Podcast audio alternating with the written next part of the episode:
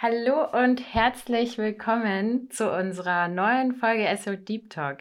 Heute sind Nadine und ich eure Hosts und wir haben euch einen ganz besonderen Gast eingeladen. Er kommt gebürtig aus München, seine Eltern sind Siebenbürger Sachsen und gemeinsam mit seinem Vater hat er sich nach Siebenbürgen auf die Suche nach seinen Wurzeln begeben und dabei den Film Sehnsucht nach einer unbekannten Heimat gedreht. Ja, mega, dass du heute bei uns bist, Holger. Herzlich willkommen und schön, dass du da bist. Hi zusammen und vielen herzlichen Dank für die Einladung. Freut mich sehr. Sehr gerne. Ja, jetzt haben wir ja schon ein paar Dinge über dich verraten und ich bin mir sicher, der ein oder andere kennt dich auch schon. Ähm, vielleicht magst du ja trotzdem mal unseren Hörern und Hörerinnen noch mal kurz ähm, berichten, wer du bist, dich kurz vorstellen und vielleicht auch ein paar Dinge verraten, die wir unbedingt über dich wissen sollten. Puh, gute Frage. Ähm, ja, mein Name ist Holger, Holger Gutt. Ich bin 31 Jahre alt und ja, in der Nähe von München aufgewachsen und geboren.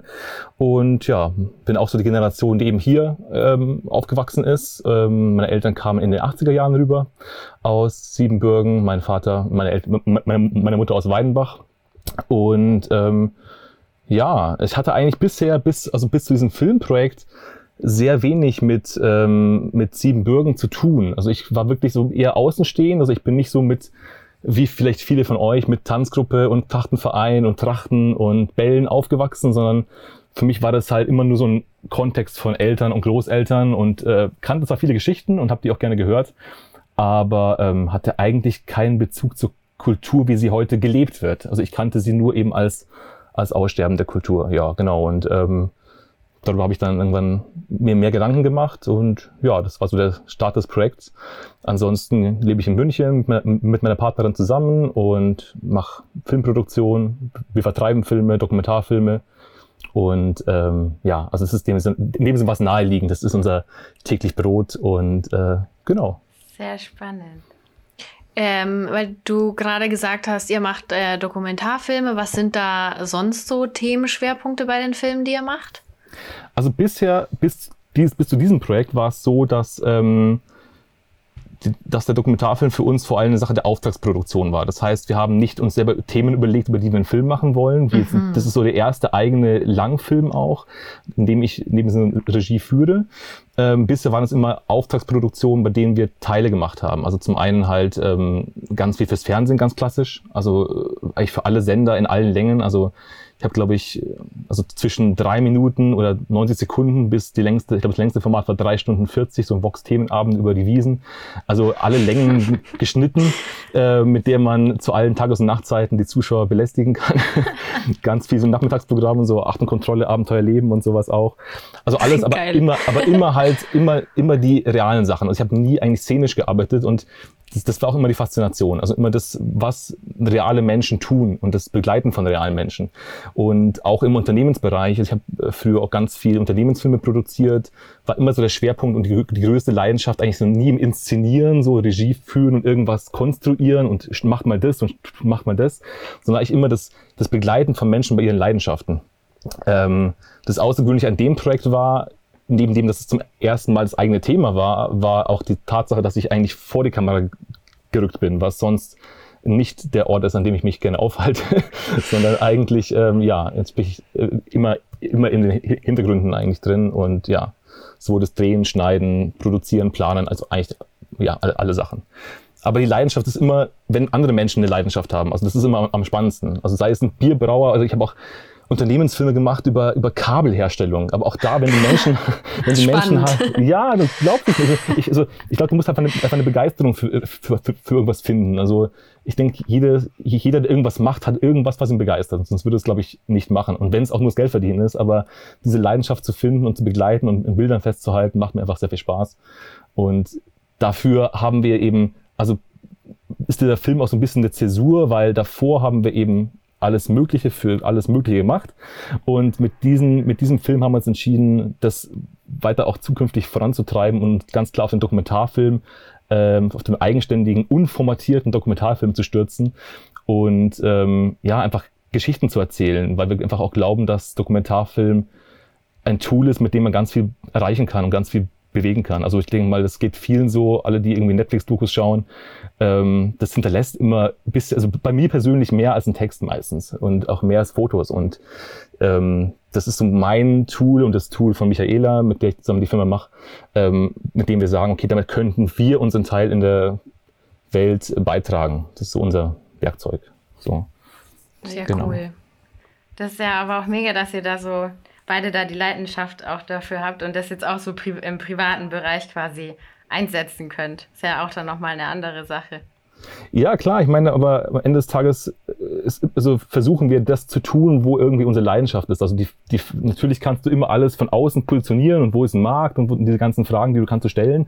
Aber um etwas nachhaltig mit, mit Leidenschaft zu tun, musst du für dich einfach wissen, aus dir heraus, was begeistert dich. Und dann bleibst du auch gerne dran und dann bist du auch bereit, wie bei diesem Projekt einfach dann ja, durchzuarbeiten und durchzuziehen, mhm. weil mit normalen Arbeitszeiten kommst du da nicht durch und wir könnten alle mehr Geld verdienen, wenn wir andere Sachen machen würden. Also es, du, du brauchst die Leidenschaft, weil sonst ähm, bist ja. du sehr schnell frustriert. Du musst immer wissen, wieso. Also du brauchst dann Warum auf jeden Fall. Ja, weil du gesagt hast, du stehst gern, also lieber hinter der Kamera, das hat man dir im Film nicht angemerkt. Ich finde, das hast du sehr gut gemacht. Vielleicht gibt, ergibt sich da ja nochmal ein Plan B als Schauspieler in Dokumentarfilm oder als Moderator. Ja, der, das, der Begriff äh, Schauspieler ist da ganz ungünstig äh, für einen Dokumentarfilm äh, in Zeiten von Fake ja, News. Aber ja, also ich meine, ich, ich habe mich bemüht, mich authentisch ja, zu verhalten. Ich meine, das, das war natürlich schon etwas Schwieriges für mich, weil ich auch als Redakteur im Hintergrund natürlich weiß, also ich könnte ja mich, also ich, ich habe mich oft mit der Frage zu, äh, beschäftigt, so ich könnte mich ja auch selber bei dem, was ich tue, eigenständig manipulieren, weil ich ja weiß, was ich, was ich filmisch brauche. Und ich habe versucht, das ganz klar zu trennen. Also ich habe ja mit meinen Kollegen damals den Dreh gemacht. Ich hatte eben noch äh, zwei Kameraleute dabei beim Drehen Tobi und ein Tobi. Ähm, und habe ab dem Punkt, das, das war ganz praktisch, mit, dem, dem, dem mache ich schon Filme, seit ich 13, 14 bin, also schon seit der Schulzeit. Ähm, und die waren eben danach bei mir in der Firma. Und äh, deswegen ging es auch nur. Und ich habe immer versucht, sobald die Kamera an war, alles zu vergessen, was ich als Filmemacher weiß, was ich gerne hätte, so ähm, und einfach nur ja authentisch zu sein. Aber das ist natürlich immer, ja, das ist, was, was, ist, was ist authentisch, was ist wahr, was ist glaubwürdig. Also man kann sich jetzt sehr schnell in äh, philosophische ähm, Betrachtungsweisen des Dokumentarfilms stürzen. ich habe mein Bestes gegeben. Aber am Ende des Tages ist es ja auch total spannend, weil ich denke, sonst hat man immer einen großen Regieplan, wo drin steht, was wir alles brauchen und bei dir war ja die Situation jetzt eigentlich so, du wusstest, wo du dich jetzt auf den Weg machst, aber du wusstest ja eigentlich trotzdem nicht, wo die Reise hingeht und wie das Ganze ja. ausgeht. Und ich glaube, dass man sich da dann auch einfach so, ja, ähm, fließen lässt und guckt, wie es was auf einen zukommt. Ähm, das ist total spannend. Vorher nicht zu wissen, was, ja, was kommt jetzt eigentlich auf mich zu. Das ist, das ist richtig und das ist auch der Grund, ähm, wieso er auch so produziert worden ist, wie er produziert worden ist. Weil üblicherweise produzierst du einen Film in Deutschland über Fördergelder, über Sendebeteiligungen und all diese ganzen Sachen. Und das war Aha. bei diesem Projekt einfach, einfach von Anfang an klar, das geht nicht. Also ich, ich, kann, ich kann kein Projekt pitchen, wenn ich nicht weiß, um was es denn am Ende des Tages geht. Also ich, ähm, wir hatten natürlich ein Konzept und wir hatten eine Vision, wo es hingehen kann und dass wir eine Reise machen, war schon irgendwie früh klar. Aber ähm, wir wollten immer die Freiheit bewahren, den Film dahin zu entwickeln und äh, sich bewegen zu lassen, wo er hin möchte, weil es ist ein Prozess und äh, das war auch so dieser Auslöser am Anfang. Ich merke, ich bin am Anfang für einen Prozess und den kann ich jetzt einmalig begleiten. Und ähm, deswegen ab dem Punkt, wo ich die, auf die Idee kam, das zu tun, habe ich auch sofort aufgehört, weiter zu recherchieren und hab, bin gleich zu meinen Kollegen, habe hab gesagt, hey, hey Tobis, ähm, Tobi, Tobi, äh, was, was, was haltet ihr von dem Thema? Also bin nur ich rum, bin ich sentimental und finde das deswegen selber so interessant oder steckt da einfach was, was, was dahinter, was irgendwie einen höheren Wert vielleicht hat. Und als die dann auch begeistert waren, ähm, fing es dann quasi an, wenn du so willst. Hm, du hast ja auch in dem Film jetzt am Anfang äh, relativ zu Beginn mit einem Jugendlichen gesprochen, der auch so Socken-Merch macht. Ja. Und ähm, da hat er erzählt, dass er schon relativ früh gemerkt hat, dass jetzt bei ihm irgendwie was anderes ist als bei den anderen ähm, Klassenkameraden etc. Und ich fand es total spannend, weil ich glaube, den Moment, den hatte wahrscheinlich jeder irgendwann von uns früher oder später. Dann fragt man sich, bin ich jetzt komisch? Sind die anderen komisch? Man weiß es nicht. Das sind immer die anderen. Ja, sowieso. Ähm, und dann habe ich mich gefragt, wann, also wann ist denn dir aufgefallen, hey, irgendwie ist bei mir auch was anders? Und wann kam dann eben dieser Punkt, von dem du vorhin gesprochen hast, äh, ich muss mich jetzt auf die Reise machen, ich muss rausfinden, was das ist und ja, ich möchte darüber auch den Film drehen. Ja, also ähm, das Gefühl, anders zu sein, glaube ich, das, das, ich kann mich jetzt nicht an einen Zeitpunkt erinnern, aber im Grunde, ich bin aufgewachsen in einem bayerischen Vorort mit, in einem bayerischen Kindergarten, auf einer bayerischen Schule mit Leuten, die hier vom Dorf kommen, mehr oder weniger oder aus der Gemeinde und natürlich hatten die immer einen anderen Zugang zu Dingen. Also ich meine, das fängt schon an mit der Sprache. Natürlich äh, haben davon viele auch einfach in Bayerisch gesprochen und ähm, auch wenn ich da so sozialisiert worden bin, war es einfach, es war mir immer irgendwie klar, das ist nicht meins. Ich kannte ja auch schon immer das Siebenbürgische um mich herum in Form des Dialekts und der Sprache. Und mhm.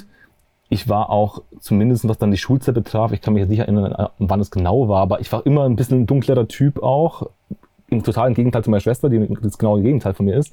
Ähm, und bin dadurch auch optisch immer, auch zumindest in der Jugend, auch einfach aufgefallen. Ich war dann irgendwie, wenn man die Frage kam, woher kommst du her, das hat man damals noch sehr äh, legitim gefragt, äh, ähm, war ich halt immer immer irgendwie, ja, irgendwie ein Grieche oder man hat mich immer irgendwo da irgendwas Südländisches eingeordnet. Und deswegen wurde ich sehr, sehr häufig mit der Frage konfrontiert. Also jetzt nicht nur wegen einem rollenden R vielleicht, das in Bayern gar nicht so aufgefallen ist, aber schon auch mein, mein Look irgendwie. Ähm, und das hat mich schon immer beschäftigt. Also mich hat das auch dahingehend beschäftigt, weil ich natürlich in der Jugend, wenn dann die ganzen äh, Jungs und Mädchen irgendwie da in irgendwelchen Burschenvereinen und irgendwas sind und dann irgendwelche Trachtenfeste veranstalten und Mai, Maibaumfesten, was auch immer, ähm, ich war davon nie ausgeschlossen. Ich war ja immer auch ein Teil, ich war ja mit vielen Leuten vernetzt und befreundet und irgendwie, aber es hat sich einfach nie angefühlt, als wäre das meins. Und ich habe mich nie ich erzähle es ja auch ein bisschen im Film am Anfang, auch nie anmaßen wollen, das Wort, ähm, eine Lederhose zu kaufen und anzuziehen. Nicht, weil ich das nicht schön finde, aber es hat sich einfach, das hätte sich mehr für mich, für mich, persönlich, das ist für jeden was anderes, aber für mich persönlich war das immer ein bisschen, also jemanden, der auch auf der Suche war, wie Fasching angefühlt. Das war mhm. nicht meins. Und ähm, das fand ich zum einen schade, aber auch deswegen, weil ich natürlich wusste, und das wusste ich schon immer, seit ich denken kann, will ich fast sagen, dass ich halt der Letzte meiner Generation, oder dachte zumindest bis zu dem Punkt, äh, der Letzte meiner, meiner Generation bin. Also ich sehe meine Großeltern, meine Urgroßeltern, ich bin, hatte das Glück, mit sehr vielen Großeltern und Ur Urgroßeltern aufzuwachsen. Ähm, also ich glaube, es geht vielen auch irgendwie so mit am Anfang, da waren die an Weihnachten die Tische meistens voll und da waren viele, viele damals da. Ähm, und ich wusste und habe gesehen natürlich, dass mit jedem, der gestorben ist, auch ähm, die Geschichten weg waren. Und das hat mich mhm.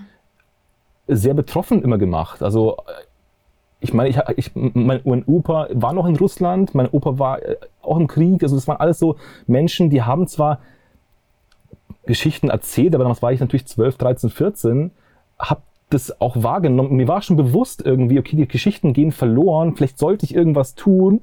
Und bevor ich ja, mich fähig gesehen habe, was, was, was dagegen zu machen und irgendwie aufzuschreiben oder aufzunehmen, ähm, war es halt dann zu spät. So, und das, ähm, mit diesem Schmerz, sage ich mal, bin ich schon immer rumgelaufen. Und das habe ich aber für mich abgehakt. Okay, dann muss ich mich abfinden. Ich bin halt letzte Mohikaner, so, letzte, der letzte halt irgendwie Zuschauer. Also ich, ich, hatte ja auch keinen Kontakt zu anderen Leuten, also zu anderen Jungen, Jugendlichen aus, aus Siebenbürgen. Mhm. Ähm, und habe das halt so für mich so verarbeitet. Und irgendwann so mit Mitte 20, in Zeiten von Social Media und YouTube und Co., kam halt irgendwann der Punkt, dass ich auf YouTube Dinge gefunden habe über Siebenbürgen. Und habe gemerkt, wie, wie, wie stark die mich berühren und wie sehr ich in, in, in Resonanz mit diesen Themen und mit diesen Videos gehe. Und ich dachte mir, das ist doch irgendwie eigenartig. Ich war noch nie in meinem Leben da und wenn ich irgendwie den Kirchturm von Weidenbach sehe, kommen mir Tränen in die Augen. Und das, das ist irgendwie für mich total surreal. Das macht doch überhaupt keinen Sinn. So, ähm, was, was ist das für eine Sentimentalität und wieso hab, also ist das vielleicht ein Grund, wieso ich die, das, das, die bayerische Kultur nicht angenommen habe? Und damit gingen so diese Fragen los. Das war so, keine mhm. Ahnung, 25. Ich habe den Film angefangen zu drehen 2005 im Oktober. Das heißt, ähm, ja, so mit 24, 25 um den Dreh. Ähm, und so begann's. Also, mit, mit, diesen Fragen dann fiel, fiel auf, ah, okay, das ist irgendwie spannend, da möchte ich mehr darüber erfahren, ich möchte das, möchte da tiefer forschen, äh, auch so mein Stammbaum und sowas. Ähm, und, ah, okay, da ging so der Filmemacher an, das wäre doch vielleicht irgendwie ein spannendes Thema. Das, ähm, ich habe damals in der Schulfilmgruppenzeit immer, das waren so die ersten Sachen, die, die, wir gelernt haben. Macht Filme über Themen, die euch was angehen. Also, und das, was geht mich mehr an als meine persönliche Geschichte irgendwo. Und ähm, damit war so klar, okay, das könnte ein Thema sein. Damit begann der Film und damit begann mein ganz, ein ganz neuer Zugang zum Thema Siebenbürgen, weil dann habe ich sehr schnell gemerkt, wie man vielleicht sehen konnte, spätestens als ich zum ersten Mal in Dinkelsbühl war, du bist nicht alleine. Das stimmt. Du hast gerade gesagt, du hast damit schon 2005 angefangen, ja. den Film zu produzieren. Das hätte ich nicht gedacht. Ja, die Dreharbeiten fanden, also die ersten, das erste Oktoberfest, wenn man so will, fand ja. statt 2005 ähm, Krass. Im, im, September. Und mhm. dann 2006 waren wir unten in Rumänien und 2007 sind dann die, die letzten Szenen, die ihr ähm, kennt. Äh, no Spoiler. Ähm, aber, okay, man muss das Cover anschauen, dann weiß man schon, was Sache ist. Ähm, aber auch in den Jahren 2008, nee, halt, Entschuldigung. Habe ich 2005 gesagt? Ja. ja. 2015, Entschuldigung. Ich meine 2015. Ich, ich, okay, ich, ich unterschlage, 2005? Ja, ich, ich unterschlage die zehn Jahre immer. Okay. 2015. Okay, also, okay. Mhm, okay. Ich dachte, Mon 2005, okay. krass. Ja, das nee, ist wirklich ganz so krass war es nicht. Okay, aber also 2015. Ja. Es war, auch, ja noch, es war auch schon eine andere Zeit auf jeden Fall, aber ähm, ja. es war 2015, ja. Es ähm, passiert mir aber ständig, dass ich dieses, diese zehn, zehn Jahre unterschlage. Das ist total witzig. Cool. Als wir den Film angeschaut haben, habe ich nämlich auch 2005 gehört, aber wahrscheinlich hast du echt 2015 gesagt. Da habe ich gedacht, boah, heftig, was für ein langer Prozess. Und das muss für einen ja auch voll anstrengend sein. Aber ich meine auch mit auch 2015. Das ist ja, das ist ja ein, ja, ein Prozess, der über Jahre geht. Also so ist, so ist es nämlich. Ich meine, ähm, die Dreharbeiten, wie gesagt, fanden in einem abgeschlossenen Zeitraum statt. 2015, 2017, wenn man so will. Und mhm. dann habe ich nachher noch einzelne Bilder nachher unten nachgedreht, also in, in so, ein paar Schwenks und sowas, so Außenaufnahmen, Drohnenaufnahmen. Ähm, aber natürlich war damit mein innerer Prozess noch weit nicht abgeschlossen. Mhm. Also, wir, also diesen Text, den wir nachher drauf, der drauf liegt, der Sprechertext, ähm, das, der konnte auch erst entstehen, den haben wir im Grunde letztes Jahr geschrieben. Also das sind so Dinge, das Thema ist lange gereift. Also auch nicht nur mit Siebenbürgen und ähm, mit meinem Zugang dazu, sondern auch damit, äh, ich habe dann irgendwie auch Projekte gemacht mit, mit, es war ja auch die Zeit der Flüchtlingswelle und wir haben dann mit dem Kinderschutz Projekte gemacht zum Thema Heimat. Und also es hat sich in ganz vielen Ebenen in meinem Leben immer wieder gespiegelt, das Thema. Mhm. Und da beschäftigt man sich auch auf ganz verschiedenen Arten immer wieder dann neu damit. Spannend, auf jeden Fall.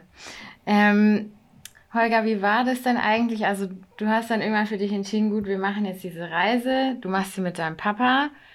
Also, wie war das? Was hast du da für Erwartungen an Siebenbürgen gehabt? Weil man hat ja trotzdem irgendeine Vorstellung, auch wenn man noch nie da war. Also, ich habe auch damals, ich war, glaube ich, mit zwölf das erste Mal dort und man hat echt so voll das Bild vor Augen, wie, was waren da so für Bilder in deinem Kopf? Oder hattest du, hattest du überhaupt nichts erwartet? Ähm, also so wirklich erwartet habe ich tatsächlich nicht, nicht so viel. Also ich habe mir, ich hatte gewisse Bilder vor allem im Kopf, die so meine, meine Leuchtsterne waren. Das war natürlich zum einen das Haus meines Vaters und zum anderen auch der Kirchturm. Also das waren so Bilder, die, die kannte ich halt einfach weil ich sie auf Bildern und Fotografien schon tausende Mal irgendwie gesehen habe, aber halt immer nur in dieser zweidimensionalen äh, Ansicht. Äh, da war eine ganz große Erwartungshaltung da, einfach das einfach zu erleben. Ähm, die Natur hat sich für mich so dargestellt, wie ich sie irgendwie erwartet habe. Also das, äh, die hat mich aber also visuell, aber in der, sie hat mich ganz tief berührt und also auch heute noch also versuche immer noch wieder festzustellen, okay, was ist eigentlich der Unterschied zwischen jetzt hier dem Voralpenland, da sind auch Berge, da sind auch ein blauer Himmel und da sind auch Wälder, aber es berührt mich auf einer ganz anderen Ebene.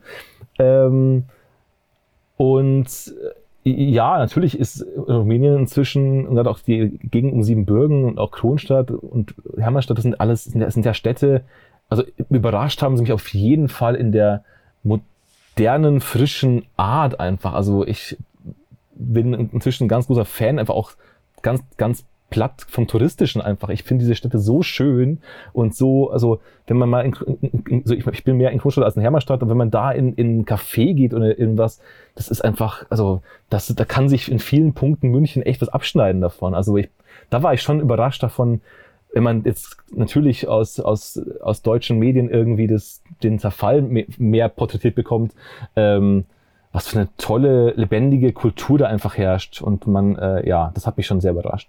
Aber ja, ich habe mir auf der emotionalen Ebene, also ich wurde ich einfach sehr überrascht darüber, wie, wie stark mich dann doch irgendwie alles berührt. Also ich habe mir eh schon gedacht, okay, das wird natürlich sicher interessant äh, werden, aber ja, wenn du dann zum ersten Mal vor diesem Kirchturm stehst und in diesen Mauern stehst und am Friedhof stehst und äh, das, das war für mich nicht, nicht greifbar. Es war wirklich so, ähm, ja, vor allem, vor allem auch die Reise, also mit deinem Dad, der war ja ewig lang nicht mehr dort. Und das finde ich total heftig, wenn du nach so vielen Jahren an deinen Heimatort zurückkommst. Ich meine, da müssen sich ja Filme bei ihm im Kopf abgespielt haben, wie das alles war. Das finde ich auch nochmal heftig. Wie viel Überredungskunst musstest du leisten, dass er da mitmacht?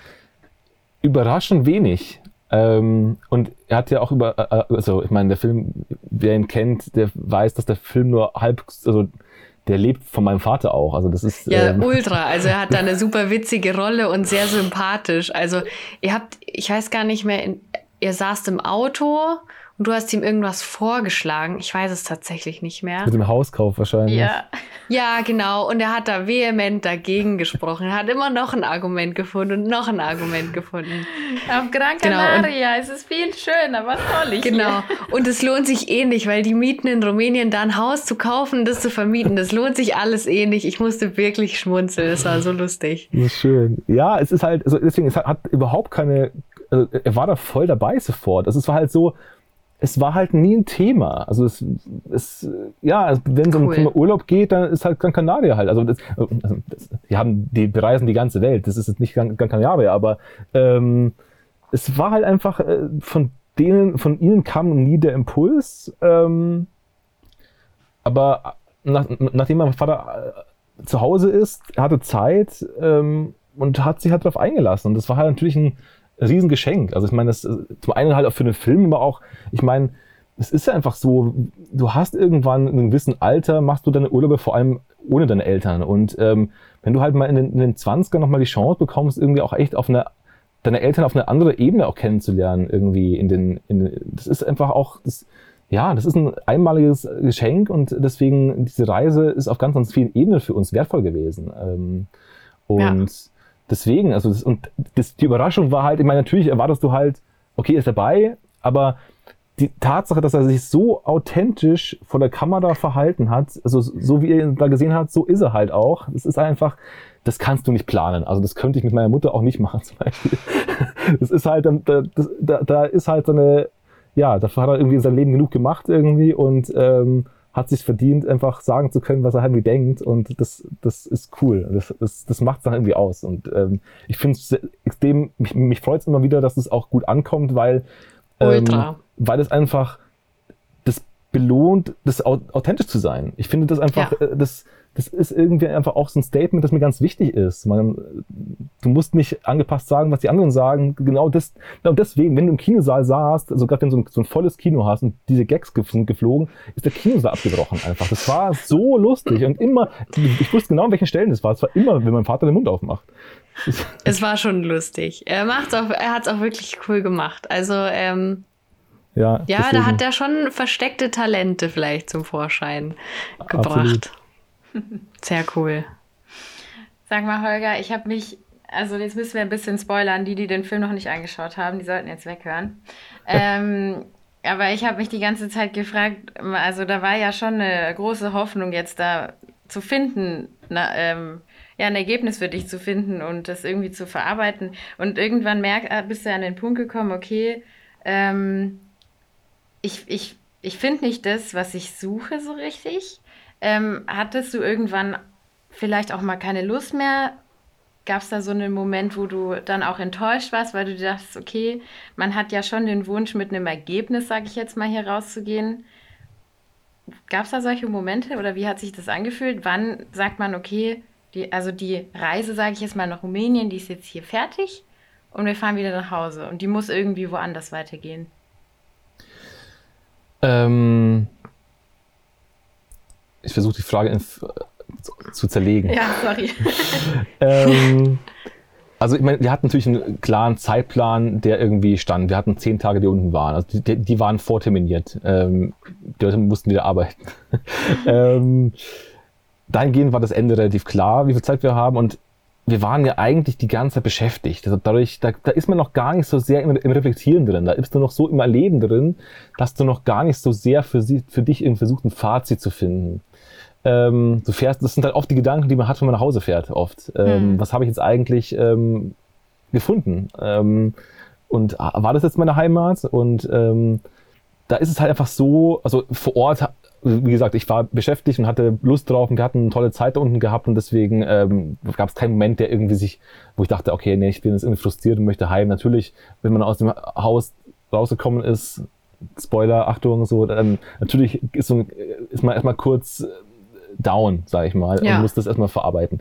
Aber so grundsätzlich war das eine unfassbar tolle Zeit. Also wir waren zu viert unten, wir waren ganze, waren zehn Tage da, wir hatten einfach wahnsinnig viel Spaß, also auch mit dem Kamerateam und wir haben, also es war ja für mich, ist ja, wenn du zum ersten Mal in Rumänien bist, das ist, ist ja Abenteuerland. Du bist dann auf den Kirchturmen, Türmen oben drauf und machst Dinge, die du ja sonst niemals tun könntest, rennst übers Feld, querfeld ein. Also es war einfach, es war einfach von Anfang bis Ende spannend und hat Spaß gemacht. Ähm, das Thema der Enttäuschung, das ist Enttäuschung. Es ist halt so, ich hatte halt, glaube ich, zu der Zeit noch ein sehr klares Bild davon vor Augen, was für mich Heimat sein muss. Und das ist halt dieser Ort, dieser eine Ort, der alles vereint. Und vor allem dieser Ort, der alles vereint, äh, wo mhm. all diese Gefühle, die andere Menschen zu ihrem Forstinning und ihrem Anzing und ihrem Kirchheim haben, für mich auch zutrifft. Und ähm, das, das war halt nicht der Fall. Ähm, aber irgendwann merkt man halt auch, dass das vielleicht auch gar nicht das ist, was, was, was du brauchst. Und ich kann gar nicht sagen, wann das für mich dann so klar war, aber irgendwann das, merkst du halt, okay, das ist halt, also spätestens als ich vielleicht auch, als ich im nächsten Jahr dann wieder da war und im übernächsten Jahr wieder da war, ähm, das ist halt ein Ort, ich habe einen Ort für mich gefunden, zu dem ich zurückkehren kann, ähm, an dem halt ein Teil, also in dem einfach meine, meine, meine, meine Geschichte steckt. So, also ich habe halt nicht, ich habe halt vielleicht, ich habe halt verschiedene Orte in meinem Leben und verschiedene Heimaten vielleicht. Ähm, und das Puzzle aus diesen ganzen Elementen zusammen ist halt dann mein, mein Heimatgefühl. Und wenn man natürlich dann weiter reflektiert, ist es einfach so, dass man sich dass einem einfach auffällt, okay, das ist im Grunde, es ist alles äh, ja eine, eine Projektion. Es ist ja immer das, das, was man sucht, ist ja dieses Gefühl. Und dieses Gefühl projiziert man auf verschiedene Dinge. Und das kann ähm, keine Ahnung, das kann auf, also auf ganz verschiedenen Ebenen immer wieder zutreffen. Also ich denke mal, man kennt vielleicht das Gefühl, wenn man als Kind zum, aus dem Urlaub zurückgefahren ist und dann erstmal das Ortsschild wieder sieht oder wenn man jetzt am Flughafen ankommt wieder und hat, verspürt auch dieses Heimatgefühl und äh, also die zum ersten nach, nach zwei Wochen Urlaub wieder in die Wohnung zu kommen oder ähm, die Menschen wieder zu treffen, die einem wichtig sind. Es ist halt einfach, dieses Gefühl ist auf ganz, ganz vielen Ebenen präsent. Und ähm, ich habe auf jeden Fall mit dieser Reise ein ein Puzzleteil gewonnen, zu dem ich vorher keinen Zugang hatte. Ich hatte dieses Markt Schwaben und dieses Ortsschild und diese Sachen hatte ich, aber mhm. diese Ort zu hinzugehen, wo ich weiß, da steckt halt das Blut meiner Vorfahren drin. So dieses, all diese Geschichten, die ich kannte, die so bewegt sind. Ich meine, wer sich ein bisschen mit der Geschichte von Siebenbürgen beschäftigt und auch den, den Ortsgeschichten und weiß, was die Menschen durchmachen mussten über 800 Jahre, damit heute noch Gene vorhanden sind, die uns gemacht haben, wenn man so will. Hm. Ähm, dafür musste man so viel überwinden und so viel Leid überleben. Und wenn man diese Kirch Kirchenburgen sieht, die wurden nicht aus Spaß an der Freude gebaut, weil man schöne Kirchenburgen gebaut hat, sondern das war Überlebenssicherheit. Und wenn man da hinkommt und weiß, was dieser Ort, was die Menschen hier für einen getan haben, damit man heute am Leben ist, wenn man so will, das berührt mich einfach heute noch so stark. Und deswegen ist es so ein ich will jetzt nicht sagen, es ist ein Pilgerort für mich, aber es ist ein Ort, wo ich gerne hinkomme und irgendwie dieses Gefühl spüre,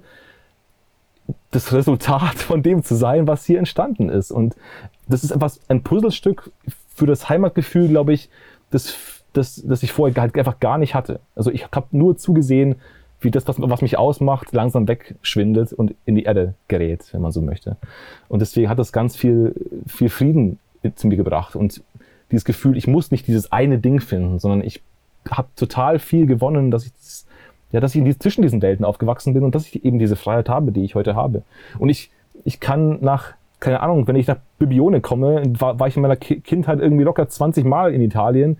Äh, das wird, das, ich war schon lange nicht mehr da, aber ich bin mir sicher, wenn ich da hinkomme und zur Pizzeria Europa komme, dann, äh, dann, dann wird es sich auch wieder wie Heimat anfühlen. So. Und äh, wenn ich nach, nach Schwaben komme, nachdem ich sechs Wochen nicht da war, fühlt es sich auch ein bisschen wie Heimat an. Und das, das ja, aber das, das konnte ich vorher für mich nicht als Qualität betrachten, sondern das war immer ein, bei dieses Puzzlestück, glaube ich, Siebenbürgen für mich fehlte, ja. Ja, das ist doch so mega wertvoll, dass wir halt heute auch die Möglichkeit haben, uns an so vielen verschiedenen Orten ähm, ja, beheimatet zu fühlen. Aber ich finde es ja. auch echt spannend, dass es sich da immer wieder hinzieht. Also mir geht es auch so. Wenn ich ein Jahr nicht da war, dann habe ich das Gefühl, dass ach, irgendwie mir fehlt ganz arg was. Ich muss da wieder hin. Das ist total, ja, ich glaube, andere verstehen es vielleicht auch nicht oder vielleicht haben andere Personen das mit anderen Orten. Aber bei mir ja. ist es auch so ich habe letztens mit Nadine gesprochen. Sie hat das Gefühl da nicht so, aber zum Beispiel meintest du doch auch, Nadine, du hast eher das Gefühl, zum Beispiel, wenn ihr dann in die Tanzgruppe geht und da zieht's, oder zum Beispiel, oder die Aktivitäten jetzt irgendwie in der SOD und dass man, dass du das Gefühl da hast. Und das finde ich eigentlich so schön, dass man ja viele Möglichkeiten hat. Ja, also ich war als Kind ähm, ein paar Mal in Rumänien und jetzt natürlich auch. Ich, das letzte Mal 2017 zum großen Sachsentreffen. Also ich kenne mich da auch ein bisschen aus. Aber ich habe jetzt, glaube ich, nicht so den Drang wie Julia, da wirklich jedes Jahr hinfahren zu müssen. Ich glaube, Alex, ihr Freund, hat vor ein paar Wochen gefragt, ja und, fahren wir dieses Jahr nach Rumänien? Und ja, wie schaut's aus? Ja, und unsere Urlaubspläne gehen halt nicht nach Rumänien. Das hat sich irgendwie nicht ergeben und das ist auch nicht schlimm und Mai vielleicht dann nächstes Jahr. Aber ja, wie die Julia sagt, also für mich ist so dieses Gefühl taucht bei mir schon auf, wenn ich meine Freunde sehe aus der SJD, wenn ich in die Tanzgruppe gehe, wenn wir irgendwo sind und die Blaskapelle spielt, dann kommt das Gefühl halt in mir hoch. Ja, ich denke, das ist auch das, das war uns auch mit dem Film immer ganz wichtig. Wir versuchen hier keine Deutungshoheit dafür aufzumachen, was Heimat ist, was unendlich Persönliches. Und gerade für uns ja. als, als Generation, die zwischen diesen Welten steht, braucht jeder von von, von, von den Dingen eine unterschiedliche Dosis auf verschiedene Art und Weisen. Und das ist ja das Schöne, dass es so, so eine vielfältige Art gibt, mit diesen, sich so ein Gefühl zu holen. Ähm, und da kann sich jeder das, das Puzzlestück irgendwie aussuchen. Und das, ähm, das ist schon, schon auch ein Anliegen mit dem Film. Ich meine, vielleicht sind wir wieder als Simon Faxen so ein bisschen auch Botschafter, aber also ich, ich, möchte, ich möchte da keine Rollen zuschreiben, aber es, ich, ich, ich, ich, ich, ich bin sehr unzufrieden, wenn Menschen für sich diese Begriffe wie Heimat benutzen und eine Deutungshoheit darauf anwenden, um ja, um sich abzuschotten, abzugrenzen von anderen Kulturen oder ähnliche Dinge. Das ist nicht, äh, das ist vielleicht einfach auch, das war uns einfach auch wichtig, da ein Gegenstück zu setzen. Heimat kann auch was echt Schönes sein, ohne, ohne 70er Jahre Heimatfilm-Nostalgie und ohne irgendwelche Flaggen, die geschwungen werden. Das, das kann alles zu Teilen sein, aber ähm, das ist was ganz Persönliches und ähm, ja. Ja, du hast ja auch gesagt, da spielt so viel mit rein. Also zum Beispiel, also Gerüche oder Essen oder so. Also es kann ja alles sein. Das, ich glaube, das definiert jeder, jeder anders. Da darf man gar nicht so engstirnig sein. Ja, und wenn, ja. Du, wenn, wenn du mit Leuten arbeitest, die ihre Heimat verloren haben, die vertrieben worden sind, die aus den Kriegsgebieten kommen, ähm, der, der, der, der gemeinsame Nenner für all diese Menschen ist immer gewesen, wenn ich mit denen gearbeitet habe, äh, Heimat ist da, wo sie sicher sind. Also das klingt so abgedroschen, aber das ist für uns doch das Gleiche. Sicherheit heißt irgendwie auch, sich auszukennen. Das heißt, wenn ich zu Hause bin, kenne ich mich aus. Ich kenne die Regeln. Ich weiß, was da abläuft. Ich muss keine Angst zu haben, ich zu, ich zu sein. Wenn ich bei meinen Freunden bin, verspüre ich ein Heimatgefühl. Ich kann sein, wie ich bin. Ich bin, ich fühle, fühle Sicherheit. So, das, das ist, für uns schon so, so subtil und so und banal, aber das ist, das, das ist ein ganz elementarer Teil. Wenn ich mich nicht sicher fühlen kann, ist es mit der Heimat ganz schwierig. Ähm, ja, und deswegen die Sicherheit kann sich auf vielen Ebenen äh, ja, einbringen. Ja, ich finde aber auch, also jetzt auch nochmal in Retrospektive, weil Julia es angesprochen hat, im, in dem Film gibt es eigentlich alle Facetten. Ich glaube, da ist für jeden was dabei, ähm, mit dem er tatsächlich das Wort Heimat verbindet. So, weil ich habe ihn gerade noch mal ein bisschen Revue passieren lassen. Es ist die Ortschaft, es sind die Landschaften dabei, es sind die Trachten dabei, es sind die Menschen dabei, es ist irgendwie, es ist auch Blasmusik dabei, weil ja. ich es gerade erwähnt habe. Es ist alles dabei und deckt alles, glaube ich, jeder findet sich da irgendwie wieder. Und das war, also ich glaube, jeder geht aus dem Film mit einem wohlig warmen Gefühl raus, mit dem Gefühl von Heimat, weil er es halt noch mal gesehen hat oder gehört. Ja, und, und, und zumindest, also ähm, du hörst auch verschiedene, von, verschiedenen Stimmen, oft auch aus unterschiedlichen Generationen, einfach auch andere, andere Sachen. Also für, für die einen sind es die schönen Landschaften auf, und, die, und die Drohnenaufnahmen und für die anderen sind es halt irgendwie, ja, die schönen Trachtenbilder. Also es, es ist so, ähm, das ist, da, du hörst in den Feedbacks, dass, dass einfach auch da verschiedene Dinge ankommen, ja. Ja. Nee, sehr cool. Ich weiß gar nicht, ob wir, ob wir das, ob wir, ich meine, also im schlimmsten Fall müssen wir unserem Techniker sagen, er muss die Stelle wieder rausschneiden. Aber Julia und ich haben uns ganz, ganz kurz vor knapp noch den Film angeschaut. Äh, wir haben im, im Vorgespräch haben noch gesagt, ja, schaffen wir es jetzt noch, den anzuschauen oder interviewen wir den Holger einfach so? Ähm, und dann haben wir das organisiert, dass wir uns den Film beide noch anschauen konnten. Und ich glaube, es war richtig, dass wir es jetzt zu dem Zeitpunkt angeschaut haben. Also ich war gestern so ein bisschen gezwungen, den anzuschauen und ich bin richtig beseelt ins Bett gegangen. Es war, ich war richtig happy, dass der, dass es jetzt, also ich habe versucht, den im Kino anzuschauen. Es kommt immer was dazwischen und ich finde, wir nehmen uns für solche Sachen auch viel zu wenig Zeit. Und gestern stand es im Kalender, es musste sein. Und ich war so, so happy, dass es zu dem Interview mit dir kam und dass wir den Film angeguckt haben. Und ähm, da vielleicht auch nochmals Danke von mir jetzt persönlich an dich. Das hat mir gestern ein richtig wohlig warmes Gefühl gegeben. Es war richtig angenehm und neben dem ganzen stressigen Alltag hat mich der Film richtig abgeholt. Und ich bin richtig happy ins Bett gegangen. Und ich glaube, da kann sich die Julia mir auch anschließen. Ja, total. Also, ich, hab, ich war nach dem Film so baff irgendwie. Ich habe ja vorhin schon gesagt, da sind mir echt die Tränen gelaufen ich wusste erstmal nicht warum. Also, der hat mich, das muss ich auch noch rausfinden, warum und was mich da so getriggert hat, aber es hat extrem was in mir ausgelöst. Ähm, jetzt, weil du am Anfang, äh, Holger, auch gesagt hast, dass du das Gefühl hattest, so die Geschichten ähm, wandern quasi ähm, unter die Erde, so böse das jetzt auch klingt, aber so geht es mir halt auch, vor allem seit letztem Jahr. Und das macht mir irgendwie ein bisschen Angst und ich habe auf einmal so den Druck, boah, wir, wir müssen echt schauen, dass das jetzt nicht alles davonläuft, weil es ist dann irgendwann weg.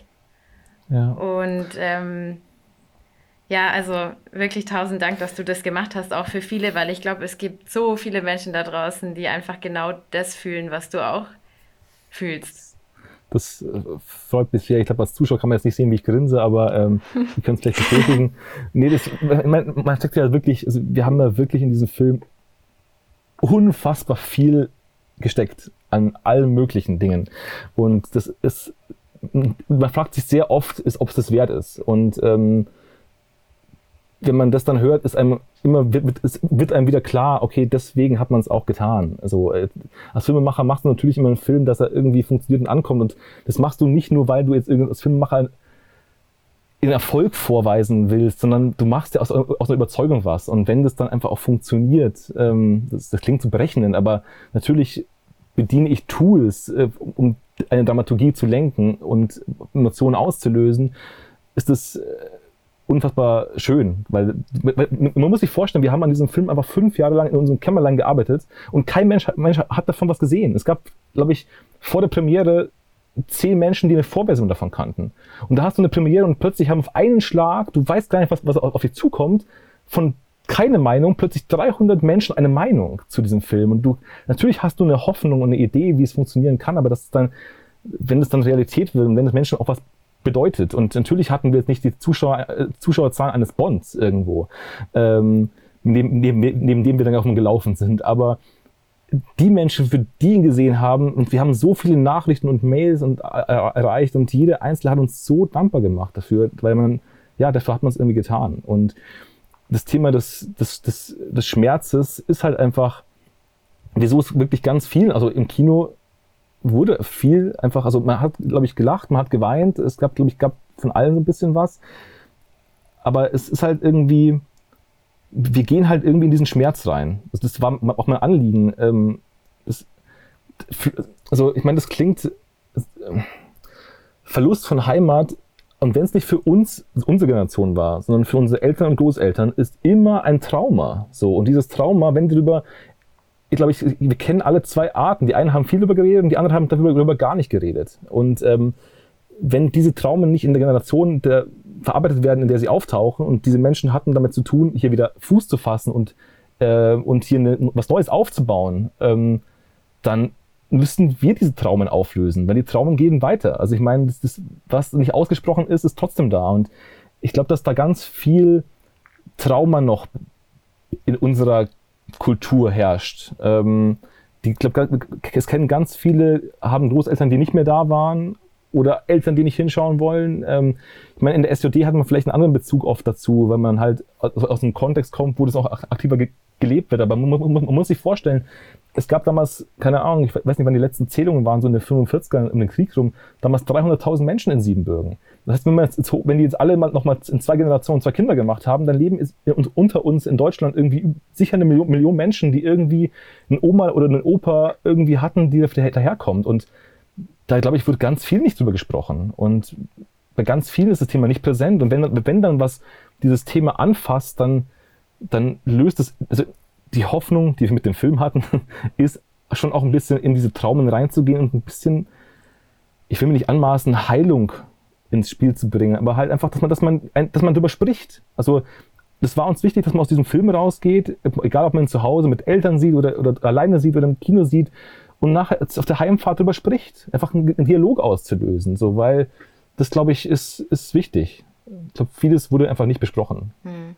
Ja, was ich halt was sich nicht ausdrückt, das drückt sich halt ein. Und das war ja eigentlich im Endeffekt das, was du hattest, bevor du dich mit dem Thema befasst hast, weil du hast ja gemerkt, okay, irgendwas ist da in mir, aber das fühlt sich jetzt gerade nicht gut an. Echt, ähm, echt spannend. Ich glaube, ihr habt mit dem Film wirklich auch die Leute berührt und erreicht, die ihr berühren wolltet. Also Hut ab echt dafür. Schön, danke.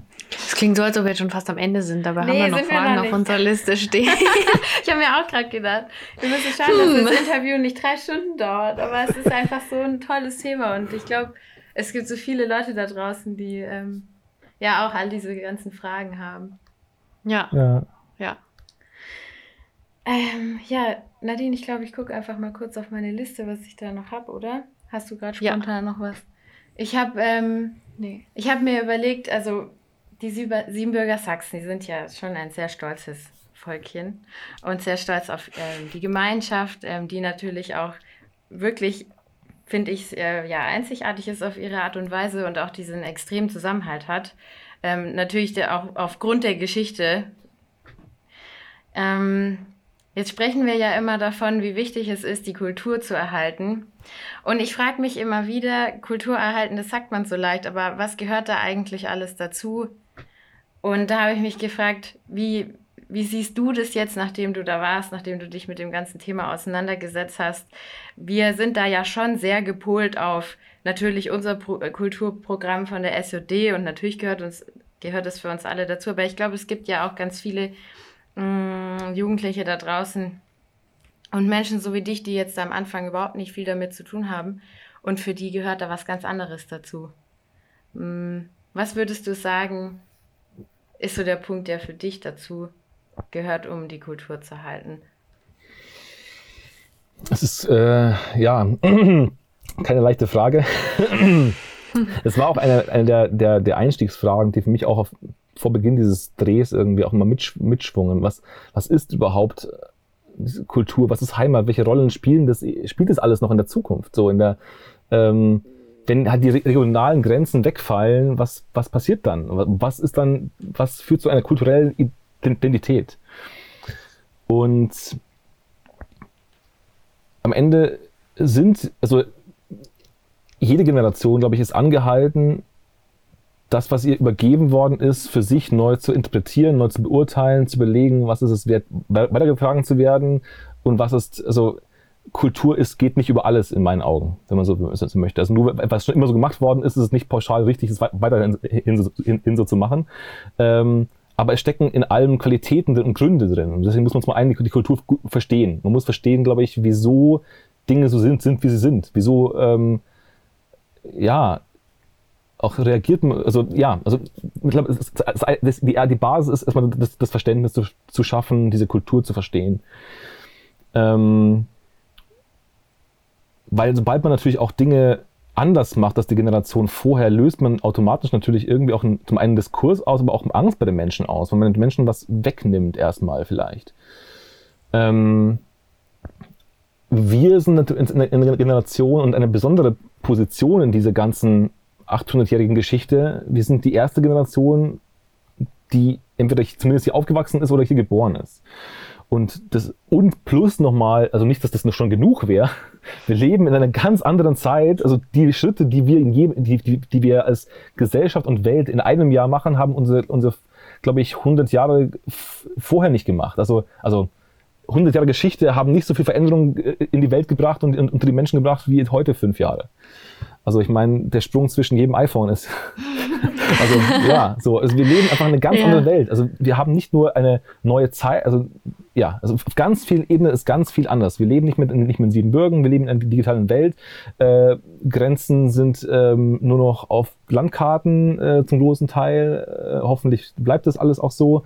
Ähm, und wir müssen halt, glaube ich, ganz viel in den Diskurs gehen und versuchen zu überlegen, also was tragen wir weiter? Und da muss man, glaube ich, auch trotzdem, also so, so langweilig es hin und wieder klingt, aber einfach auch immer wieder, wieder auch zurücksehen. Also man muss auch zurücksehen und verstehen, wieso sind diese Dinge so, wie sie sind. Ähm, wieso, ähm, ich habe jetzt, ich suche immer ein Beispiel, aber ähm, ich meine, also es sind ja oft nicht nur Bräuche, es sind ja auch äh, das, der, der gemeine Sachse mit seinen charakteristischen Eigenheiten, die er hat, ähm, die, die sind ja entstanden, weil es, weil es dafür Gründe gab. Also ich meine, was passiert mit den Menschen, wenn sie 800 Jahre lang da an der Front zwischen den Kulturen und, und der, der, der Kriege leben müssen? Also was macht das mit, also wir haben, also wir haben in unser, glaube ich, Dinge, die haben wir aus Angst und Furcht in uns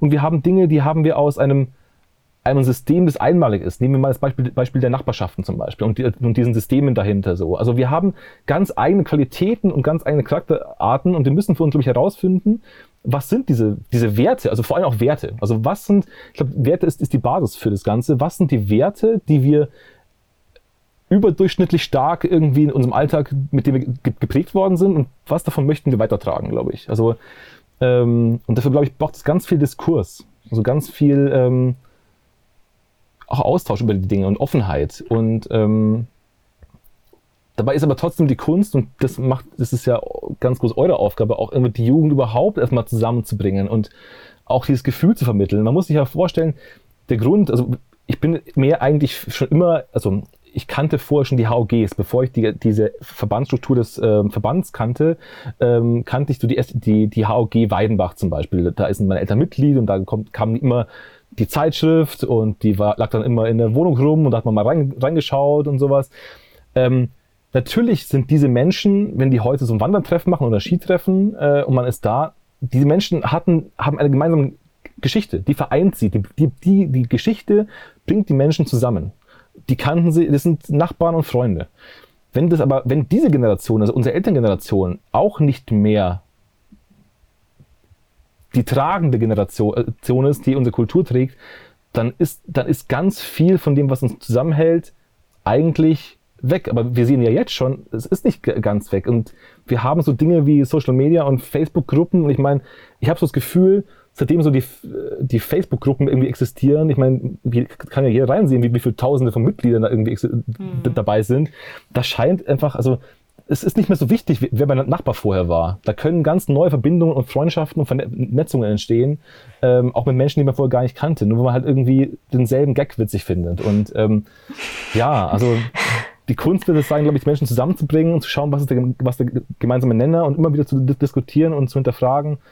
Ähm, was, was, ja, was tragen wir weiter, wie tragen wir es weiter.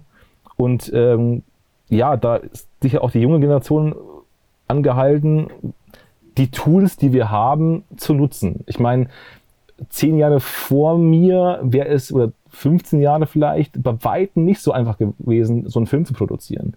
Mhm. Ähm, heute geht es noch, heute geht es noch viel leichter, als es vor fünf Jahren ging. Und, ich, und um einen Podcast zu machen, braucht es schon gar nicht mehr viel. Um, um, die, um die Großoma hinzusetzen und mit der mal zu sprechen und das aufzunehmen, braucht nicht mehr viel. Aber all diese Zeitzeugenberichte, ähm, die, da, jedes, jedes Puzzleteil, das man aufnimmt, ist kostbar, glaube ich. Und ähm, wir, glaube ich, müssen so ein bisschen die Innovationskraft reinbringen. Und oft ist es ja auch so, vielleicht auch so ein Beispiel, ein Beispiel der, der Charaktereigenschaften, die oft im Weg stehen, ist sowas wie so ein bisschen so dieser, dieser, dieser mach dich bloß nicht zu groß, was, dieses ein bisschen, muss angepasst und nicht zu sehr rausstechen. Mhm. Und mhm. wen interessiert diese Geschichte schon? Und äh, das muss man nicht, nicht, nicht so groß auswalzen. Und, aber genau das ist ja das Problem. Also, wenn, wenn, wenn wir jetzt nicht diese Geschichten aufschreiben, weil unsere Eltern denken, ach, das ist eh nicht wichtig, äh, oft sind es, sind es so diese ganz subtilen kleinen Sachen. Also,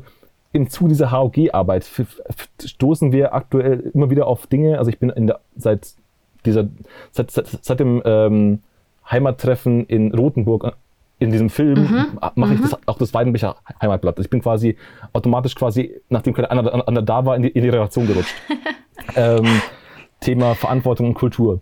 Und ähm, da stößt plötzlich auf irgendwelche Faschingszeitungen, wo irgendwelche Witze aufgeschrieben worden sind aus den 70er, 70er Jahren. Und das, man könnte meinen, das wäre so irrelevant, aber das, das, das, das, das gibt uns so viel doch, also diese, diese kleinen Notizen, jeder Handzettel von damals, von vor 40, 50 Jahren erzählt uns doch ganz viel über das Leben, wie es damals war und was die Menschen gedacht haben und lässt uns in ihre, ihre, ihre Welt schauen. Und wenn wir jetzt meinen, ach, das ist alles unwichtig, was, was wir tun und das nicht aufschreiben und, und nicht zugänglich machen, was haben dann die Menschen in 50 Jahren? Die haben, mhm. da, haben da nichts. Und ich glaube, ja, wir müssen halt irgendwie versuchen, möglichst viel zu sammeln. Und das, was noch da ist, nicht nur bewahren, weil es, weil es zu bewahren gilt und man es ins Museum stellen kann, sondern weil wir einfach was wir jetzt nicht festhalten von der Erlebnisgeneration, das ist weg. Das, glaube ich, kann jeder nachempfinden und jeder nachfühlen und und wenn es ja. nur eine Voicemail ist, die man mit dem, mit dem Handy aufnimmt, wenn man mit seiner Oma quatscht. Oder ein bisschen ein paar Worte, Wörter irgendwie, ein paar Sätze, Siebenbürger Sächsisch. Das ist einfach, jedes Puzzleteil erhält Geschichte. Und äh, wir sind, glaube ich, in 100, 200 Jahren, oder wir nicht mehr, uns ist dann egal.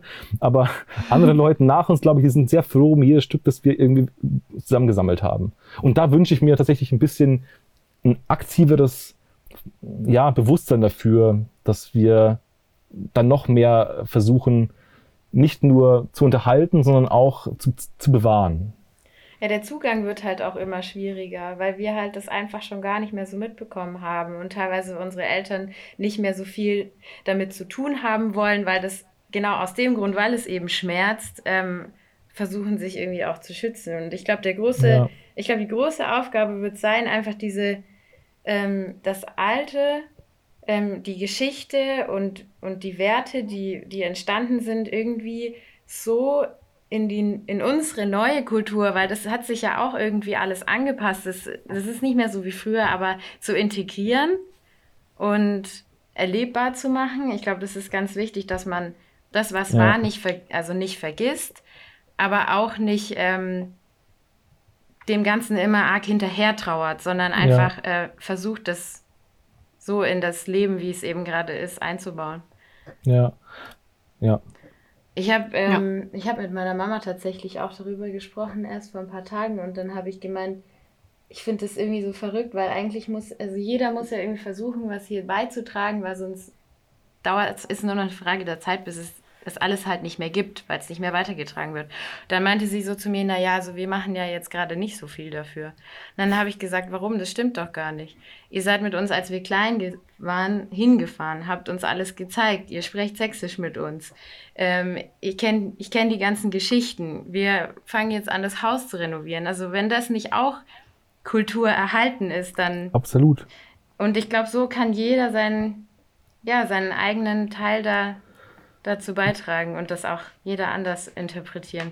Ich glaube, genau das, genau das ist es einfach. Ich glaube, ja. wenn jeder, also man muss ja nicht Dinge, nicht jeder muss gleich runterfahren, einen Hof kaufen, den von null auf hochziehen und dann irgendwie nur noch ja, einen anderen Sachsen heiraten, Kinder mhm. großziehen und nur noch Sächsisch sprechen. Das ist, ja. das ist nicht, glaube ich, also es ist ja, es, ist, wenn, wenn jeder nur, nur, die Dinge tut, die ihm leicht fallen, also für mich ist, war das Filmemachen etwas, was mir leicht gefallen ist, ähm, dann, wenn wir unsere, unsere, einen Teil unserer Stärken und Fähigkeiten einbringen, einfach, ähm, dann tut es uns nicht weh, macht uns vielleicht Spaß und äh, wenn halt 100.000 Menschen ein bisschen was machen, ist halt einfach schon viel gemacht. Mhm. Also ähm, ja, jeder hat seine eigenen Talente und kann, könnte was Kleines beitragen. Also das, das ist mir eben Thema dieses, dieses Treffen in dem Film, also dieses, dieses Heimattreffen in der, der HOG Weidenbach in Rothenburg. Ähm, da wurde mir einfach so vor Augen geführt, dass wenn ich so Kultur lebt, überlebt nur dann, wenn sie gelebt wird. Und das ist Verantwortung. Und ähm, ich muss nicht schreien irgendwie, dass unsere Kultur irgendwie untergeht, im, äh, aufgrund von anderen Dingen. So, wenn ich halt, also keine Ahnung, was muss, muss ich gegen Muslime hetzen, wenn ich selber nicht, nicht, nicht in die Kirche gehe. Also das ist so, mhm. also ähm, wenn ich, Dinge sterben nicht, wenn man sie lebt. Ja. Also, die werden dir nicht verboten. Also du musst halt einfach für dich die Sachen, die wichtig sind, werden gelebt und die werden weitergetragen. Wenn ich sie nicht lebe, dann sterben sie. So einfach ist es. Und wenn, wenn jeder von uns ein kleines Puzzleteil weiterlebt, so, dann ist das am Ende äh, viele, viele Bruchstücke, die so etwas ein bisschen was über uns aussagen. Ja, das hast du sehr schön gesagt. Ich glaube, das trifft ja. sehr gut. ja. Was wünschst du dir in Zukunft von den Siebenbürger Sachsen? Was sind so nach dem Film und nach der Reise deine Erwartungen an die Zukunft? Also jetzt, wir hatten das Thema Kultur und Tradition, aber so, wie wünschst du dir die nächsten Jahre oder auch die nächsten 10, 20, 30 Jahre? Was wünschst du dir von den Siebenbürger Sachsen und von dem allem? Also, ich zerpflück's mal auch. Also von, von denen, also von den Sachsen wünsche ich mir gar nichts. Ähm, ich wünsche mir vielleicht was für, für die Sachsen, also für uns. Ähm, ich glaube, ich, dass wir so ein bisschen unsere Utopien finden, wie wir das, wie wir das sehen wollen. Ich glaube, wir müssen uns ein Bild kreieren, wie wir vielleicht die Kultur und die Gemeinschaft in 30, 40 Jahren haben wollen und sehen wollen. Ähm, wir können das alles dem Zufall überlassen und immer halt kurzsichtig schauen, was passiert und das entsprechend agieren und dann so von Heimattag zu Heimattag und von Treffen zu Treffen irgendwie denken. Aber ich glaube, es wäre auch wichtig, so die großen Gedanken aufzumachen, ähm, bisschen übergeordnet, diesen, ähm, dieses, die Sache zu betrachten und da ähm, aus verschiedenen Blickwinkeln irgendwie ähm, ja, Utopien zu entwickeln, ähm, wie wir uns sehen könnten. Ähm, das ist so das, das, das eine. Und ich denke auch, ähm, was, was für mich am, was mir am ehesten auch, also am konkretesten, das ist jetzt sehr abstrakt, aber am konkretesten ist mir schon auch aufgefallen, ähm, ich glaube, wenn man bisher nicht so viel damit zu tun hatte wie ich, ähm, ich hatte das Glück, dass ich das, das, das Medium an sich, also ich wurde vom ersten Moment, also vom ersten Moment an am Zeltplatz oder in Dinkelsbühl war ich sowas von integriert, wenn man so will. Und so, also ich meine, es ist nicht schwer, sich anzuschließen, wenn man so möchte. Ich, also man erkennt es, glaube ich, hoffentlich nicht so sehr, aber das letzte Interview mit Bernd am Zeltplatz, ey, das war nach zwei Stunden Zeltplatz, ich war, ich war schon so voll Pauli, das, äh, das war nicht, nicht mehr einfach. Ähm, Witzig. Das, man, ist, man ist schnell integriert, aber man muss immer, immer einen Zugang bekommen und ich glaube auch, dass da so ein bisschen, es würde auch gut tun, da etwas, ja, eine, eine, eine Breite anzubieten. Also, wenn ich nicht sächsisch spreche, wenn ich kein Pauli trinke, wenn ich kein Speck essen möchte und auch kein Schlager tanze. Mhm. Was, wenn ich da zum ersten Mal nach Dinkelsbühl komme, was bleibt dann für mich? Ähm, das sind dann auch die, das ist der Markt und das ist auf jeden Fall Bauernstützel und Langosch, das ist schon mal nicht schlecht. Und auch die Kulturveranstaltungen, die sind sehr interessant. Aber ich meine, es gibt auch wirklich, ich meine, das ist ja nichts Neues. Viele, die im Zeltplatz waren, waren, waren, waren noch nie oben und viele, die oben waren, waren noch nie am Zeltplatz. Ich glaube, es braucht noch mehr, viel mehr Austausch zwischen den Generationen. Mhm. Das Problem ist dann immer so ein bisschen, dass wir gar nicht, nicht, nicht nur zwischen unserer und der Elterngeneration vermitteln müssen, sondern oft ist es ja auch so, wer, wer also die Menschen, die sich am stärksten einbringen und am lautesten sind, sind dann nicht immer zwangsläufig immer die, die ähm, ja, die dem, die Mehrheit irgendwie auch entsprechen. Und ähm, oft bringen sich auch Menschen ein, die ja auch also die halt viel Zeit dafür haben. Also, also keine Ahnung, es ist einfach, ich glaube, es, es, es tut unserer Kultur gut, eine, eine, einen Raum aufzumachen, in dem sich jeder mit seinen Talenten und Fähigkeiten irgendwie noch leichter einbringen kann. Ähm, ich weiß selber nicht genau, wie das gelingen kann. Ich, ich habe ja meinen Film sozusagen auch nicht von innen produziert, sondern von außen produziert. Ich bin nicht in, da, da, darin aufgewachsen und ich habe, ich habe sofort irgendwie den Support immer bekommen auch. Mit, also wenn ich, ich war ja sehr, sehr schnell irgendwie mit SOD, mit, mit der Betty damals und, und Anita und auch mit, äh, auch mit, mit, über die Verbände, auch mit Musikbälle und, und mit Rainer. Also ich, die, all diese Menschen mit diesen, die waren sofort irgendwie dabei und haben halt immer gefragt, was, was können wir tun? Äh, Jürgen Schnabel auch ganz viel ähm, mit, mit 3 7 Bürgen. Also es ist einfach, ähm, da gibt es viele Möglichkeiten. Und wenn ich jetzt wirklich von ganz außen komme und damit noch nie was zu tun hatte, nur, nur eine Oma habe, die aus Siebenbürgen kommt, also wo kann ich da, wo fange ich da an? Ich, ja, so es ist, glaube ich, wenn man nicht darin aufgewachsen ist, könnte es vielleicht auch oft nicht so einfach sein, irgendwie den, den Einstieg zu machen. Weil wir haben also tatsächlich auch Menschen geschrieben, ähm, die eben auch mit damit nichts zu tun hatten, die halt irgendwie zufällig über die Anzeigen auf den Film gekommen sind und ah ja stimmt, ich habe ja auch irgendwie eine Oma von da und es ist interessant und dieses Dinkelsbühl, ich müsste auch mal hin. Also wo, wo meldet man sich da was? Also ich, tatsächlich so, genau solche Menschen irgendwie, die gar nicht wussten, wenn jetzt die Eltern nicht die sind, die mitziehen, meine Eltern haben am besten gesagt, hey, das, da ist das, das findet da statt, man kann mal hinfahren. Ähm, wie, wie, wie, wie, wie, wie komme ich darauf? Wie finde ich das? Und wie, wer nimmt mich an die Hand vielleicht auch? Ähm, und da glaube ich, könnte man vielleicht noch versuchen, mehr, mehr, mehr, mehr Menschen zu mobilisieren, die außerhalb stehen. Und kein Speck essen. irgendwie, irgendwie glaube ich tatsächlich, das ist genau das, ähm, was so unser Zukunftsproblem sein wird oder nicht Problem, sondern eher Thema, ähm, dass wir echt auch an die Leute ähm, denken müssen, die eben, wie du sagst, mit, mit jetzt hier Baumstritzel essen oder Speck essen oder, oder Volkstanz, die sich damit nicht identifizieren können, aber trotzdem mit Siebenbürgen. Und ich glaube, haben den Schmerz ja, trotzdem, glaub, die, die, genau wie ich. Genau, ja, ja. Ähm, dass wir irgendwie auf eine Art und Weise versuchen, offener zu werden, weil ja, ich glaube, wir sind schon offen, aber in, so in unserem eingeschworenen Kreis so. Aber wenn da jemand dann von außen kommt, der noch nicht so, in, nicht so integriert ist, sage ich mal, ja, dann ist es so ein bisschen schwierig, weil wir sind ja schon unsere feste Gruppe und unser Zusammenhalt, glaube ich, dieser starke Zusammenhalt macht uns, ist vielleicht auch manchmal ein Verhängnis. Also weißt du, wie ich meine? Da ich mein, irgendwie ich meine, wie, wie hat unsere Kultur bisher überlebt? Sie hat sich abgeschottet.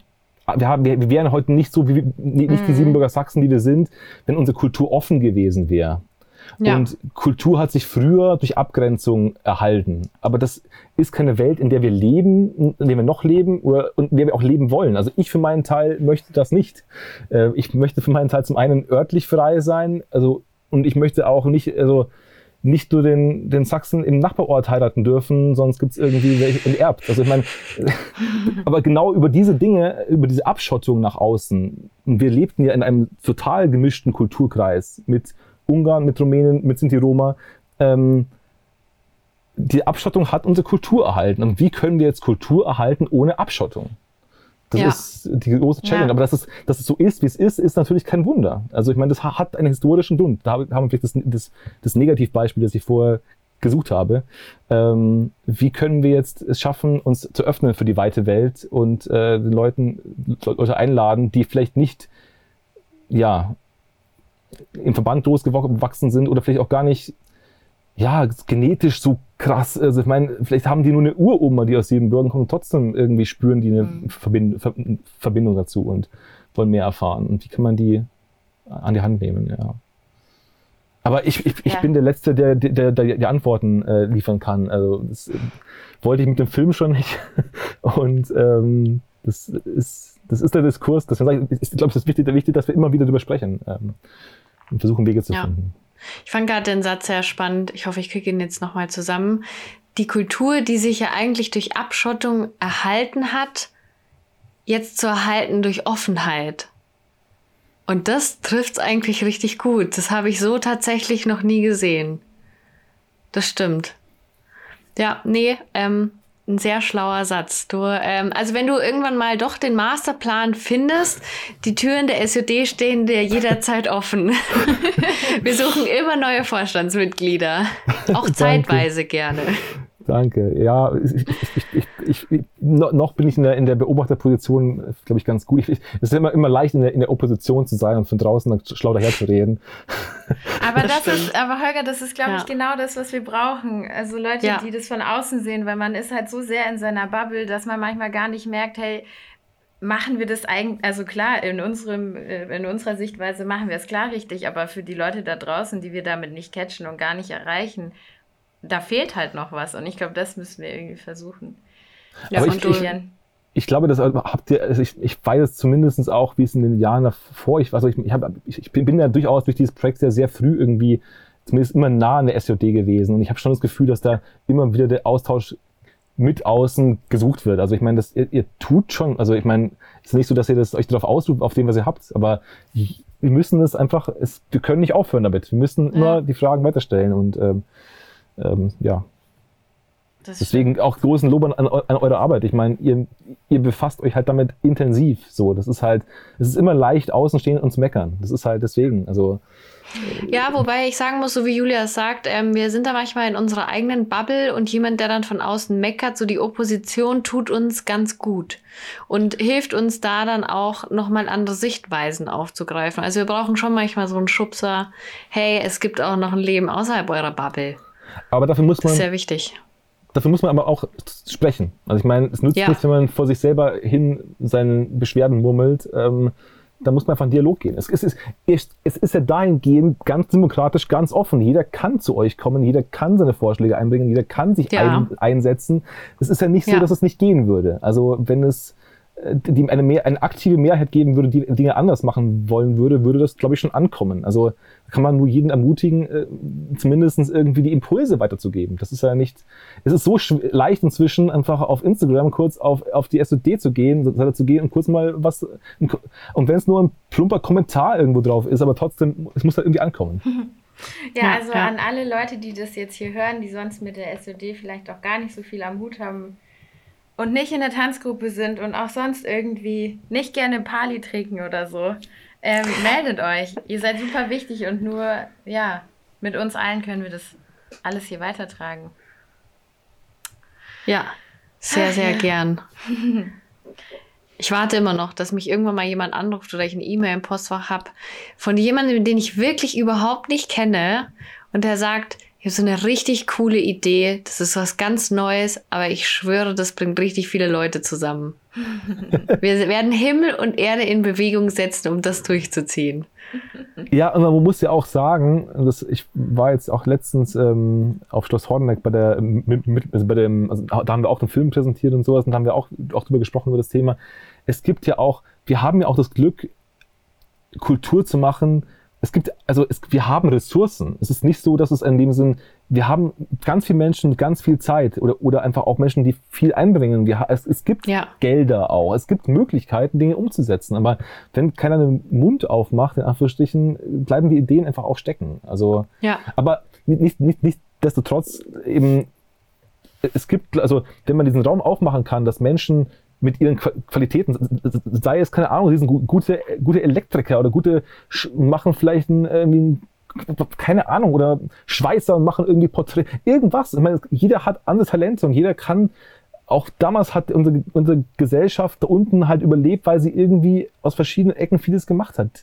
Also wenn man in, in, in der Kirchenburg ist und sieht, was da alles gemacht worden ist, da gab es Orgelbauer, da gab es, äh, alle Sachen sind ja Talente und ich glaube, man muss, Raum finden, dass sich möglichst viele Talente irgendwie einbringen können. Und ähm, aber man muss erstmal auf die, auf die Idee kommen. Wenn ich jetzt erstmal, wenn ich jetzt irgendwie, ja, keine Ahnung, wenn ich das Gefühl habe, das Dinkelsblut besteht eben nur aus Fressen und mhm. besoffen sein, dann ähm, komme ich nicht auf die Idee, hey, ich könnte irgendwie eine coole Keramik machen. Also ich Ja, man muss irgendwie die Begeisterung für, ne, für, ein, für sein eigenes Puzzleteil halt finden. Mhm, ja. stimmt. Ja. Ja. Ich bin richtig geflasht gerade. Ich auch, ich auch. Und ich habe eigentlich noch so viele Fragen. Aber ich glaube, Holger, wir stellen jetzt noch eine Frage. Ui. nee, es ist überhaupt nichts Wildes. Das ist die, die, die größte Frage und die allerwichtigste. Nein, Spaß. nein, nein. Gegen Ende des Films war die ja nochmal auf dem Oktoberfest und da hattest du ja dann deine Tracht an. Und da hast du gesagt, ähm, ja, dass das jetzt ja eigentlich das erste Kapitel eigentlich ist und nicht das Ende von der Reise, sondern es geht quasi erst los. Wie geht denn deine Reise jetzt weiter? Hast du da schon Pläne oder hast du gerade das Gefühl, es reicht jetzt erstmal? Ich brauche mal wieder ein bisschen Abstand, das wäre ja auch fair.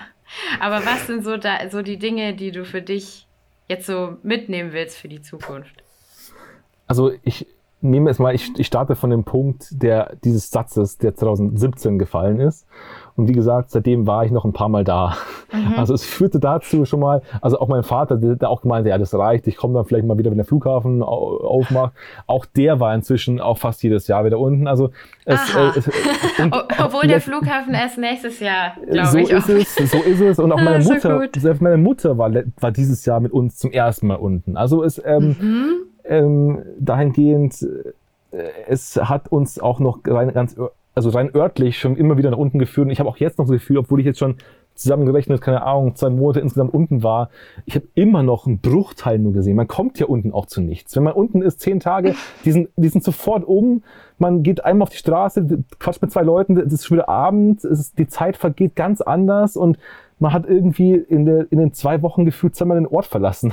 Also ich habe das Gefühl, ich habe irgendwie von sieben Bürgen bisher immer noch einen Bruchteil gesehen und ich würde gerne noch so viel mehr sehen. Also rein, rein aus meinem persönlichen egoistischen äh, Reiseinteresse möchte ich noch viel mehr von sieben Bürgen sehen, denn äh, es gibt also jeder Ort, jedes Stück hat seine Geschichte, die einfach unfassbar spannend ist und ähm, auch wenn man sie jetzt nicht in einem Film erzählt, ich meine, wir sind ja auch wir machen ja auch irgendwie auch zumindest zeitweise viel auf Social Media und versuchen dann, wenn wir auch unten sind, das alles zu begleiten und äh, versuchen ein bisschen eben das aufzumachen. Also die, Erzählwei die Erzählung, wenn man so möchte, hat nicht mit dem Film ja auch aufgehört. Es ging ja immer, wir versuchen ja, versuchen ja möglichst viel auch drumherum zu transportieren.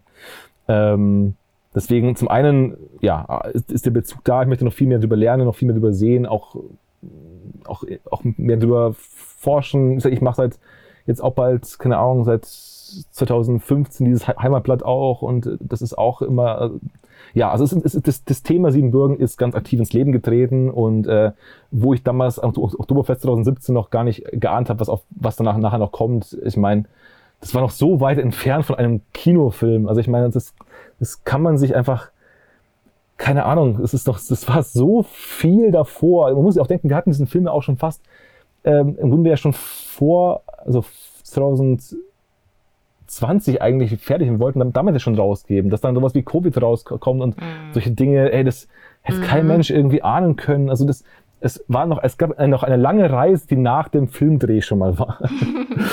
ähm, durch alle Unwegen, Wege durch. Ähm, ja, was das, das die Zukunft jetzt irgendwie jetzt filmisch betrifft, äh, wenn man es jetzt darauf runterbrechen möchte, es gibt natürlich noch unfassbar viele Themen, die es wert sind, beleuchtet zu werden. Das muss man einfach sagen. Und äh, da gibt es auch viele Sachen, die mich auch sehr interessieren und die auch, es ist, da gibt es ganz konkrete Ideen und Plan, Ideen, sage ich mal. Ähm, aber es gibt einfach immer, immer, immer zwei Komponenten. Zum einen ist so, wir machen das Vollzeit. Also wir müssen, also wir, davon leben wir. Also äh, Michael und ich haben jetzt wirklich seit einem, eineinhalb Jahren 90 Prozent unserer Zeit für dieses Projekt aufgewendet. Und man kann sich vorstellen, was das, also was das für Ressourcen sind. Also äh, das ist, das kann man halt nicht laufend, also so, so was, also der Film hat sich jetzt, äh, die, die Vertriebskosten haben sich ganz gut, gut, gut, gut getragen, aber darüber hinaus, wenn man Arbeitszeiten rechnet, ist das natürlich, äh, ist das mehr als ein Hobby, ist das nicht dann.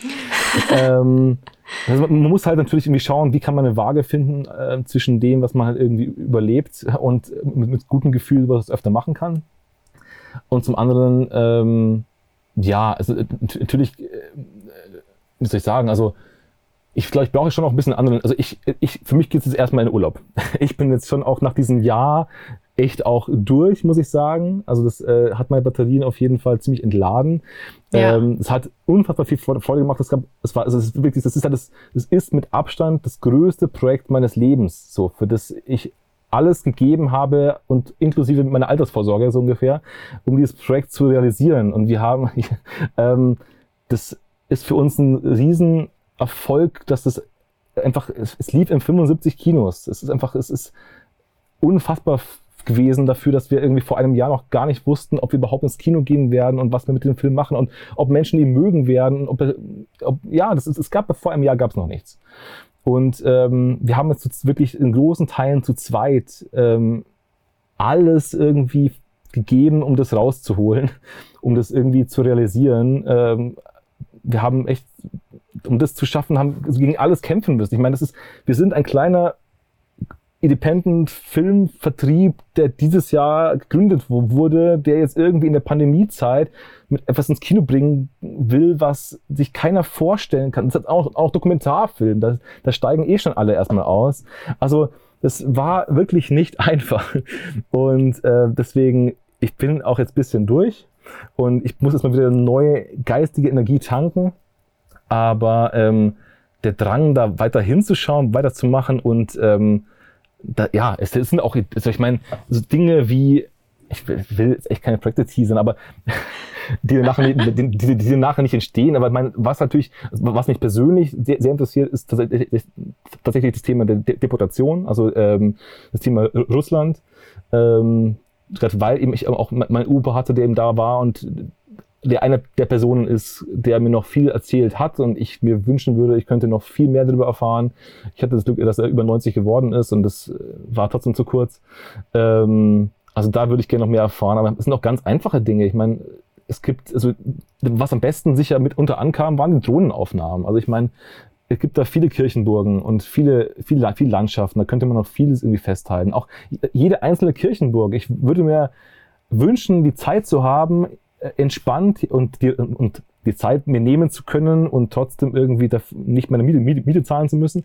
Ähm, jede Kirchenburg zu bereisen, zu filmen, abzu, da, da, also es gibt tausend Möglichkeiten, die man machen kann. Und ich bin, das kann ich vielleicht auch mitgeben, froh um jeden anderen, der auch was tut in, dem, in der Hinsicht. Also ist nicht so, dass ich mir denken würde, ah, jetzt irgendwie macht da jemand noch jemand anderes einen Film oder irgendwie macht da Aufnahmen, stellt sie auf YouTube. Also wirklich, man, das, das, es gibt so viele Geschichten, die es wert sind, erzählt zu werden. Und das macht mir hin und wieder fast schon so ein bisschen, löst so ein Druckgefühl in mir aus. Ähm, als ob ich das, also meine Tatsache ist, Zeitzeugen gehen verloren. So, wenn ihr eine Oma habt, eine Opa habt, der in Russland war, stellt die Kamera auf und nehmt es auf. So, das ist wirklich, das ist so wertvoll, wirklich. Ja. Jede einzelne, und wenn es nur ein Handy ist, das, da, in 50 Jahren werdet ihr so froh drum sein und wir werden alle so froh drum sein.